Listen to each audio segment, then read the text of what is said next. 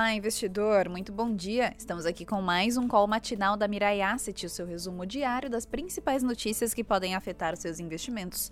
Eu sou Fabrícia Lima e vamos aos destaques de hoje, quinta-feira, 26 de agosto de 2021.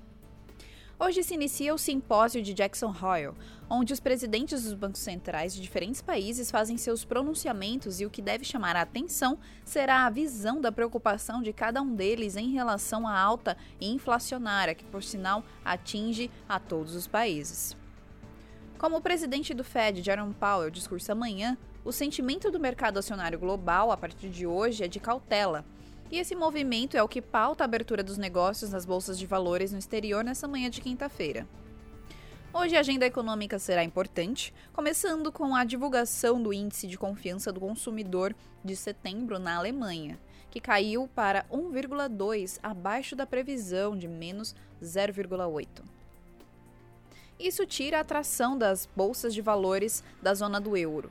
Ainda hoje sai a ata da última reunião de política monetária do Banco Central Europeu, o que também tende a influenciar no humor dos, no humor dos investidores da região. Nos Estados Unidos, sai um PIB do segundo trimestre de 2021 e pedidos semanais uh, de auxílio-desemprego no país. No Brasil, o destaque é o Cadastro Geral de Empregados e Desempregados, o CAGED, de julho, que pode indicar saldo líquido positivo de criação de empregos pelo sétimo mês consecutivo. Ontem, vários membros do governo falaram sobre a crise hídrica no país e os efeitos que causará na inflação, já que será necessário ampliar a abertura de um maior número de termoelétricas para atender a demanda por energia elétrica antes do retorno do período de chuvas. Por aqui retorna o julgamento sobre a lei que confere autonomia ao Banco Central pelo STF. Apesar de continuarmos com uma visão de que nossos ativos na B3 estão baratos, aguardamos mais uma sessão de volatilidade, com o Ibovespa acompanhando a fraqueza de seus pares no exterior e de olho nos desdobramentos dos ruídos uh, em Brasília. E essa foi a opinião dos nossos analistas fundamentalistas, tá? Vamos agora aos principais índices e commodities. Na Ásia, as bolsas de valores fecharam mistas, com o Nikkei em mais 0,06% e Xangai em menos 1,09%.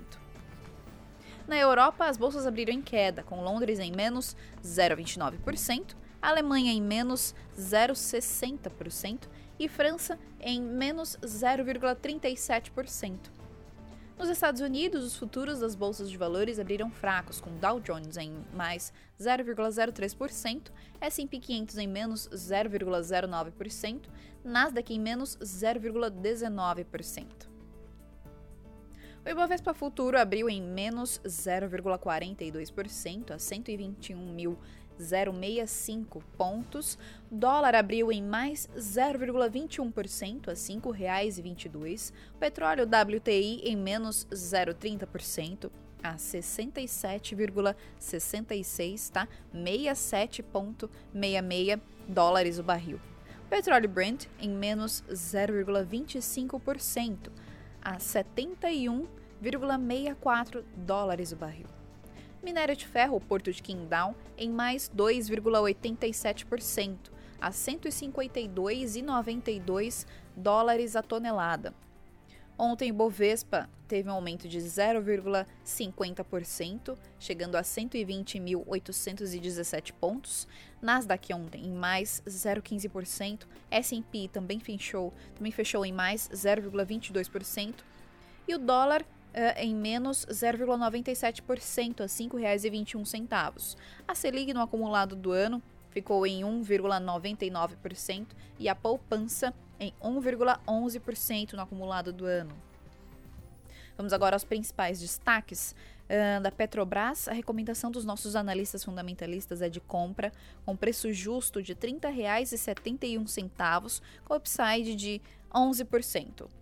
A Petrobras informou que os interessados na compra da refinaria Abreu e Lima não representaram proposta vinculante para o negócio e, por esse fator, está realizando os trâmites internos para o encerramento do processo de venda e estará avaliando os próximos passos. E a opinião dos nossos analistas um, é que o Uh, o desinvestimento nessas refinarias é muito importante para a programação da reestrutura da Petrobras, que pretende ficar com apenas 50% de sua capacidade de refino e abrir o monopólio ao mercado, o que trará benefício a todos. E esses foram os destaques de hoje. Esperamos que vocês tenham ótimos negócios e um ótimo fim de semana que está se aproximando e um ótimo dia. Até mais. Tchau, tchau.